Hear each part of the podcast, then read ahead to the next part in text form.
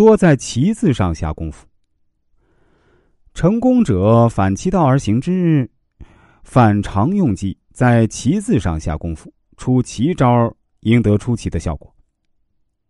亨利·兰德平日非常喜欢为女儿拍照，每回女儿都想立刻看到照片，于是他就告诉女儿，只有等照完整个胶卷从相机里拿下来后，再送到暗房里用特殊的药品显影，而复片完成之后呢，要经过照射印到相纸上。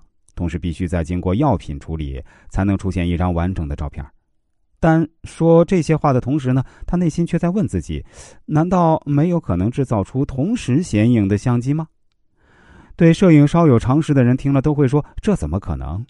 但他却没有因此而退缩。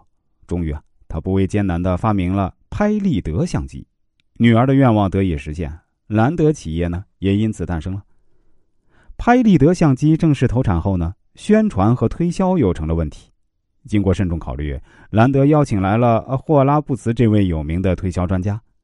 布茨对拍立得一见倾心，欣然受命担任专门负责营销的经理。迈阿密海滨是美国的旅游胜地，每年有成千上万的游客来此度假。精明的布茨认为，在此推销再合适不过了。他雇了一些泳技高超的漂亮女郎，在海滨浴场游泳时呢。假装不慎落水，然后再由特意安排的救生员将其救起，游客自然会被惊心动魄的场面吸引。这时啊，拍立得相机立即大显身手，眨眼功夫，展现在人们面前的是刚才精彩场面的照片。见者是惊讶不已啊，纷纷解囊购买相机。拍立得相机就这样迅速由迈阿密走向全国，成为了市场上的热门商品，畅销不衰。公司因此名声大振，生意兴隆。我们再来说一个日本的小故事，说的是松下幸之助创业之初的一段经历。松下是由生产电插头起家的，但开始时啊，产品的销路并不好。不多久呢，他就面临着难以为继的窘境。身心俱疲的松下独自走在路上，路边的房间里传出一段姐弟的谈话，引起了他的注意。那时候啊，每家的电插头只有一个。用它烫衣服呢，就不能开灯，两者不能同时使用。弟弟吵着说：“姐姐，你再快点吧！你不开灯，叫我怎么看书啊？”姐姐哄着他说：“啊，就好了，就好了，再等一下。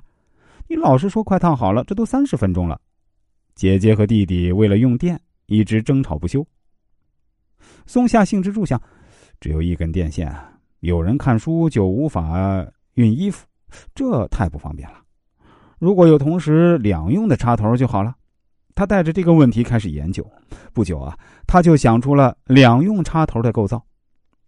试用品问世之后，很快就卖光了，简直是供不应求。松下幸之助的事业呢，也蒸蒸日上。别人未曾想到，别人未曾做到的，别人还未曾意识到的，也就是出人意料的行动。